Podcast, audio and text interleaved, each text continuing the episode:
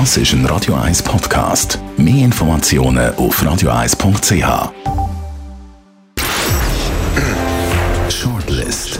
Namen, wo Schlagzeilen machen.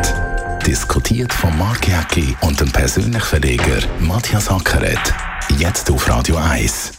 Präsentiert von Volvo Car Rent. Die flexibel und unkomplizierte Mobilitätslösung für Startups und KMUs volvocarrent.ch. Willkommen zu der Sendung Nummer 11 und das sind Persönlichkeiten, die es diese Woche auf die Shortlist geschafft haben. Nathalie Rickli, die SVP-Nationalrätin und Präsidentin von der Fernmeldekommission vom Nationalrat, will die Expansion von der SRG stoppen und setzt sich für private Medien ein, weil sie selber für ein privates Medienunternehmen arbeiten, sehen die Mediengewerkschaften einen Interessenskonflikt. Christian Dorrer, der neue Chefredakteur von der Blickgruppe, hat im Blick in einem offenen Brief auf Türkisch Türkinnen und Türken in der Schweiz aufgefordert, die Verfassungsreform vom Erdogan nicht zu unterstützen oder das Land zu verlassen. Und Geert Wilders, der holländische Politiker, ist Vorsitzender und einziges Mitglied von der rechtspopulistischen Partei der Freiheit und der bekannteste und heftigste Islamkritiker von Europa. Bei den Wahlen hat er jetzt aber eine Schlappe müssen einstecken Fangen wir ab mit Gerd Wilders, Matthias Ackert. Ich habe äh, vor ein paar Wochen mal ein Video geschaut, wo seine Rede da zu sehen ist, an dem Koblenzer Treffen von den Rechtsparteien von Europa. Und weißt du, was mir in den Sinn ist?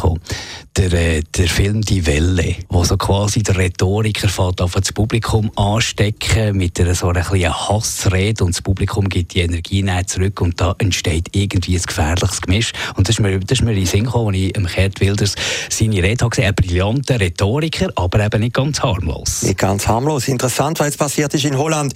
Es ist ja nicht direkt der Schlappen. Er ist einfach ja, das tiefer, stimmt, das tiefer stimmt. wie das alle erwartet er haben. Hat, er hat zugelegt. Also er hat zugelegt, aber nicht so viel, äh, wie man eigentlich hätte erwartet. Ja, und es ist ein bisschen dialektisch. Also er ist ein bisschen ein Opfer geworden. Einerseits natürlich vom Erdogan, wo ein Krach, ein Knutsch hat, wie mit anderen Ländern auch, auch mit Holland.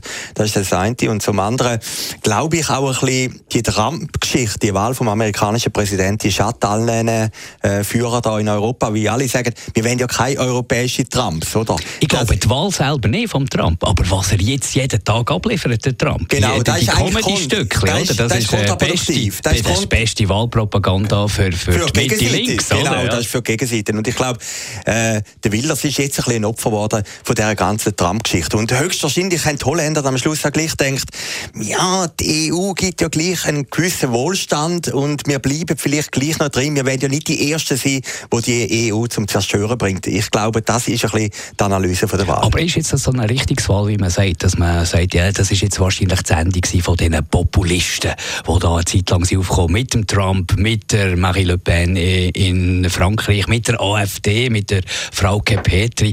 Ist jetzt das so ein bisschen das Ende von diesen Kräften? Nein, das glaube ich nicht. Ich meine, man hat einfach so ein Potenzial in diesen Ländern. Man hat es auch in der Schweiz mit der SVP, wo ja viel gemäßigter ist, wenn man es dann ja, vergleicht. Das kann man nicht vergleichen, oder? nicht vergleichen. Aber höchstwahrscheinlich ist schon ein Drittel äh, bis 40 Prozent denken in diese Richtung außen aus der EU. Und da muss man auch schauen, es gibt natürlich verschiedene Staaten. Es gibt Staaten, die von der EU profitieren, denen geht es wirtschaftlich ein bisschen besser und andere, wo es weniger gut geht.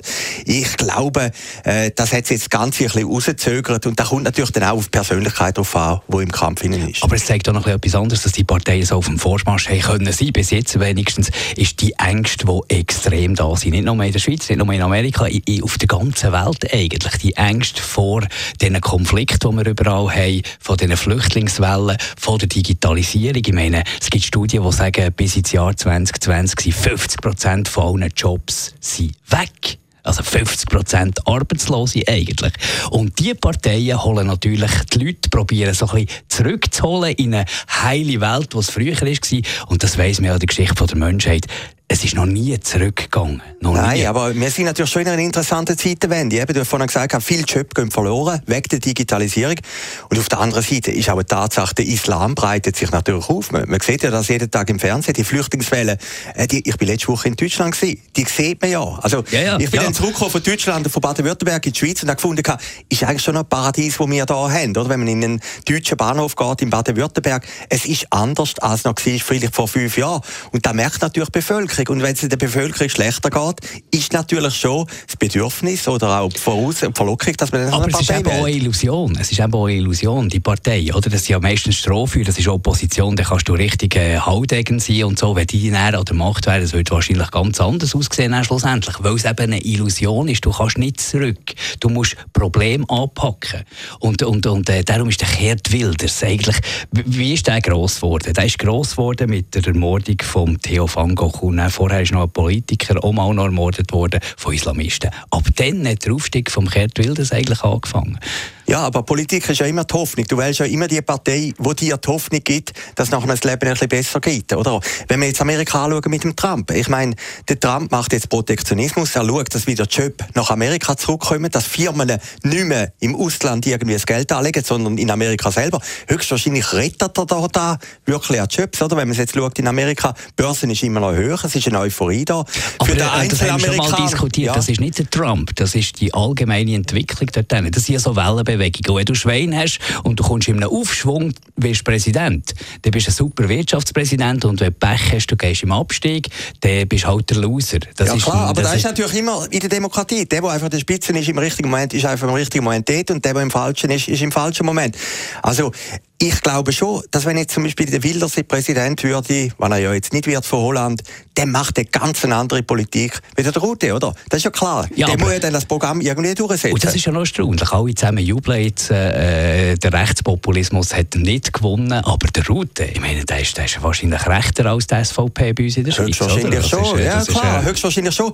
Er macht ja einen pragmatischen Kurs, oder, der Rute. Irgendwie, er flucht in Holland selber ein bisschen über die EU und wenn er dann wirklich in Brüssel ist, dann ist er sehr äh, äh, unterwürfig und sagt, die EU ist eine tolle Sache. Also ein sehr ein pragmatischer Politiker. Und die Holländer haben einfach aus dem Buch höchstwahrscheinlich entschieden und haben gesagt, wir gehen das Risiko nicht ein, dass weg Holland die ganze EU explodiert. Da kann man den Franzosen überlassen. Und wegen dem Brodeln in der Europäischen Union allgemein, auch im Zusammenhang mit der Türkei, äh, kommt eine andere Persönlichkeit Glanz über. Den Christian Dorrer, der neue Chefredakteur von der Blickgruppe, hat statt einem Kommentar zu der Erdogan-Politik einen offenen Brief eigentlich publiziert an Türken in der Schweiz auf Türkisch mit der Aufforderung, Erdogan seine Politik nicht zu unterstützen oder das Land zu verlassen. Der Christian Dorrer ist für mich ein heißer Kandidat auf den Titel Werber des Jahres. Ja. Ja. Meine, ähm, genialere Marketingaktion gibt es ja kaum. Ja, also boulevardtechnisch ist das natürlich perfekt und ist natürlich auch perfekt gelaufen für den Blick. Ich, ich habe immer gedacht, das Problem ist einfach von so einer Aktion, wenn es niemand beachtet. Und das ist ja nicht der Fall gewesen. Also der Erdogan hätte ja den Gefallen tun, hätte im türkischen Fernsehen ja, den Blick auch im Land. angegeben. Ja. Ja, im Land. Ich meine, der, der Erdogan, das ist noch äh, nicht, äh, ein Netz oben drauf, ein Highlight. Aber wichtig ist ja, dass diskutiert wurde im Land. Darf man das, äh, solche Sachen publizieren? Darf man so radikal sein und Türken, die, die die Erdogan-Politik unterstützen, rausschicken und so solche Sachen? Ich meine, das ist ja, das ist ja das ist Marketing, das ist nicht Journalismus. Ja, und das ist geniales Marketing, oder? Es ist ein bisschen, äh, ja, man hätte es voraussehen. Man hat ja das Gedicht schon in Deutschland, oder? Mit dem Böhmann, wo, wo der gebracht hat, dann ist der Erdogan durchgedrüllt. Also man hätte ein bisschen rechnen damit, dass der türkische Präsident auf den anspringt. Und das ist passiert. Also boulevardtechnisch Noten, also, aber es ist Noten ein die Handschrift von Christian Dorrer. Ja, mir sicher, dass der da ist, auch mit dem ganz äh, relativ grossen und klaren Ja zu der Unternehmenssteuerreform 3 dazu mal. Da hat er ja völlig klar Position bezogen. Also ich meine, da ja, ist irgendwie ist ja äh, ein Konzept dahinter. Da ist ein Konzept dahinter, oder? Boulevard ist ja auch eine Aufmerksamkeit schüren. Boulevard ist manchmal ungerecht. Boulevard ist schwarz oder weiß, oder? Bei der Unternehmenssteuerreform hat er Ja gesagt, ist dort alle beim klassischen Blickleser daneben gelegen. Der hat alle Neigestimmen gehabt.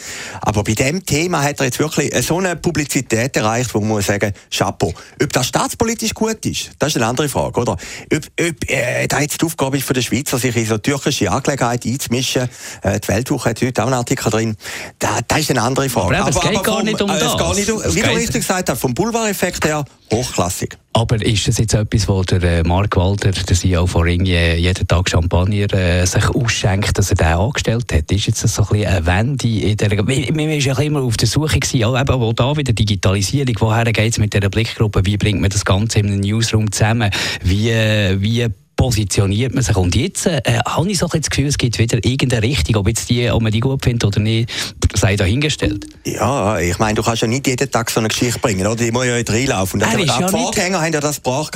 Äh, die Frage ist ja einfach, bringst du den Blick wieder zum alten Glanz, den er mal hatte. Ist ja wieder die Weltmacht, die er in der Schweiz war. Und Ach, da, die Zeiten sind wahrscheinlich vorbei. Aber vielleicht grundsätzlich. Sind, vielleicht grundsätzlich. vorbei, vielleicht auch nicht, aber... Hat die Bildzeitung noch die Macht, die sie mal hatte? Sicher ja. noch Macht, aber sicher nicht die Macht. Die Bildzeitung macht das solche schon lange. Ja, macht das auch. Macht, der Erdogan ist einfach ein perfektes Opfer. Bildzeitung macht das übrigens auch mit dem Erdogan. Die hat irgendwie die letzte Woche beschimpft. Äh, da habe ich auch noch irgendwie komisch gefunden, dass er ein primitiver Präsident und weiß Gott was. Finde ich denn noch heikel von einem Land, wo so viele Türken drin sind? Also, ich finde, die Boulevardzeitung hat dann auch noch eine gewisse Verantwortung, vor allem in Deutschland. Äh, Berlin ist ja, jetzt ja hunderte, tausende von Türken, die höchstwahrscheinlich sehr viele auch für den Erdogan sind.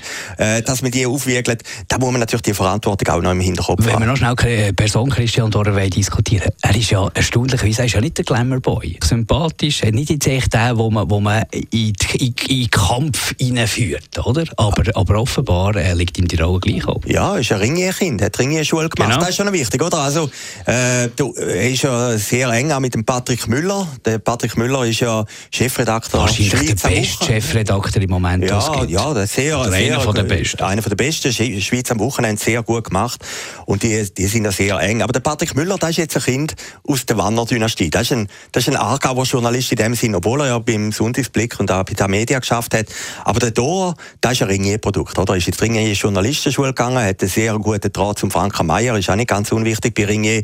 Und ist jetzt wieder vom Aargau zurückgegangen zu Ringier. Also von dem her äh, hat er eigentlich schon die DNA von Ringier im Blut drin. Von Ringier gehen wir auf Winterthur, dort äh, aufgewachsen und daheim ist Nathalie Rickli.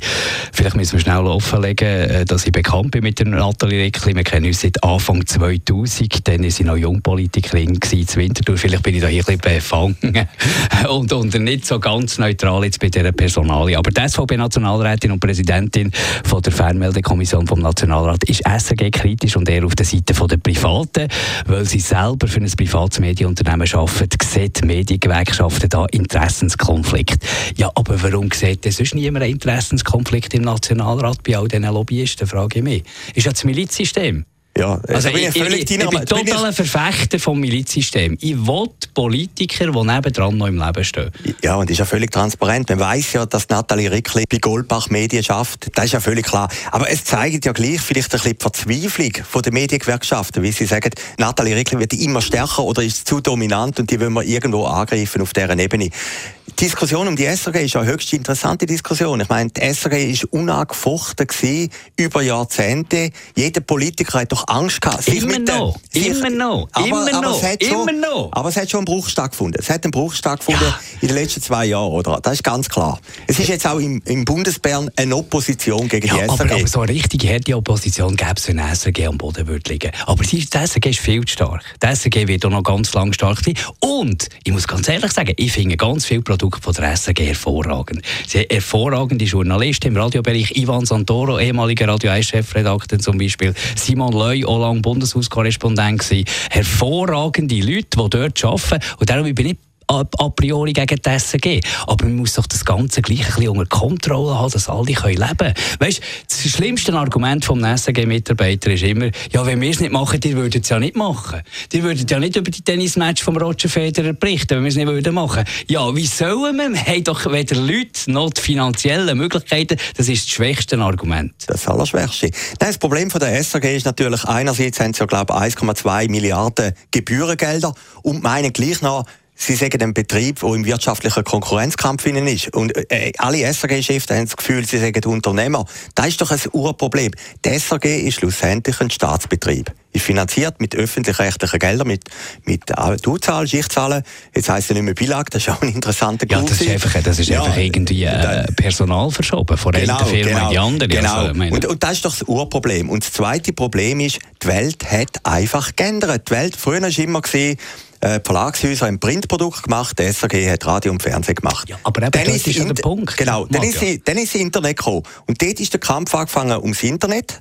Erstens. Und zweitens, plötzlich ist der Verlagshäuser in der Schweiz extrem schlecht gegangen. Und da hat natürlich auch Begehrlichkeiten und nie geweckt gegenüber der SRG. Und jetzt ist natürlich der dritte Punkt. Die SRG müsste doch auch kulanter sein gegenüber den Verlagshäusern. Aber sie haben irgendwo immer noch, ich sage es jetzt in Anführungszeichen, äh, so eine oberlehrerhafte, arrogante Haltung. Und das ist eben so ein Problem vom Ganzen. Und Nathalie Rickli ist in dem Fall ein, ein wichtiger Keil dort im Fleisch von der SAG, würdest du sagen? Ja, würde ich sagen, ja klar. Sie hat das ein bisschen personifiziert. Sie hat das Thema... Ist aber, ist aber äh, eine von der beliebtesten Politikerinnen ja, bei der SAG. Also in, in, auf allen Kanälen. Ja, Nathalie klar, sie ist auch Delegent natürlich und alles. Sie kann sich gut, gut verkaufen. Aber, aber sie hat das Thema ein bisschen angenommen. Vor zwei, drei Jahren war das noch kein Thema gewesen. Also für mich ist da wirklich eine interessante Frage, warum ist auch bei einer breiteren Bevölkerung, also außerhalb der Redaktionen, die SRG plötzlich so umstritten. Und ich glaube, es liegt nicht an dem Programm. Die Programme sind ja gut. Man kann ja durch, die Schweizer Fernsehen ist ein gutes Fernsehen. Aber, aber sie machen eine falsche Politik. Aber könnte man denn nicht mal irgendwie das Ganze neutral anschauen? Nicht von Seiten der Privaten, nicht von Seiten der SRG, sondern mal das Ganze durchleuchten und, und wirklich mal anschauen, was braucht es effektiv an Mitteln für die Leistung zu bringen, die die SRG bringt. Ich habe mal kurz bei der SRG geschafft. Ich weiss schon, äh, wo dort wirklich gut geschaffen wird und wo das ein Speck hat, wo man durchaus könnte abschneiden könnte. Also es hat es eben schon, aber niemand erleuchtet das neutral. Es ist so eine emotionale Geschichte, für uns Medienleute wenigstens, dass das gar nicht sachlich darüber diskutiert wird. Ja, ist ja schwierig. Ich meine, der SRG will sich ja nicht freiwillig reduzieren. Das macht ja kein Betrieb. Also da muss man irgendwie durcheinander verstehen. Ich meine jetzt zum Beispiel das rätoromanische Radio und Fernsehen die haben, glaube gegen 150 ja. Mitarbeiter, muss ich das mal vorstellen, oder? Eben. Ja, jetzt kann man ja auf die andere Seite sagen, es ist, ist ein wichtiger, ja schön, aber, ein wichtiger aber Arbeitgeber so, in Chur. Ist es so eben, wichtig? Genau, ist es so wichtig? Eben, genau, schlussendlich. Aber dann gehst du natürlich, wenn du die Frage stellst, haben jetzt viele Leute, oder könnte man das irgendwie auch, äh, die machen zwei, drei Stunden Sendung im Tag, könnte man das auch äh, schmäler machen, könnte man das abspecken, dann rüttelst du natürlich an schweizerische Tabus, oder? Und das ist natürlich aber ein Problem. Wenn du im Tessiner Radio, die haben, glaube ich, aber klassisch äh, Radio, Tessin Radio 2, mit klassischen Programmen, wenn du sagst, okay, da, da muss man nicht mehr machen oder nur noch per Internet oder weniger Leute, dann gehst du natürlich immer an nationale Tabus an. Und das ist natürlich so ein Problem. Also, aber komm, sagen wir, wir sind pro SRG, wir finden gut, dass es SRG gibt, aber man muss es unter Kontrolle behalten, sie soll nicht äh, einfach expandieren und es soll nicht einfach die ganze Macht dort sein und darum ist gut, gibt es Nathalie Rickli. Ja, da, da, da muss ich dir völlig unterstreichen. Ich meine, das Problem ist einfach, die SRG hat die 1,2 Milliarden und will gleichzeitig in einem wirtschaftlichen Kampf sein. Und schlau wäre es doch für die SRG, und jetzt kommt ja ein neuer Präsident, eben der Herr China, dass man halt vielleicht einmal sagt, okay, wir verzichten auf Werbung am Sonntag oder wir verzichten auf Werbung nach der 8. Ich glaube, wenn die SRG so eine würde geben, dann wären die Verleger auch ganz anders eingestellt. Danke vielmals, Matthias Acker. Shortlist Nummer 11 ist das gewesen. Jederzeit für euch zum Nachhören als Podcast. Shortlist mit dem Mark Jäcki und dem Matthias Ackeret zum Nachlesen und Abonnieren als Podcast auf radioeis.ch.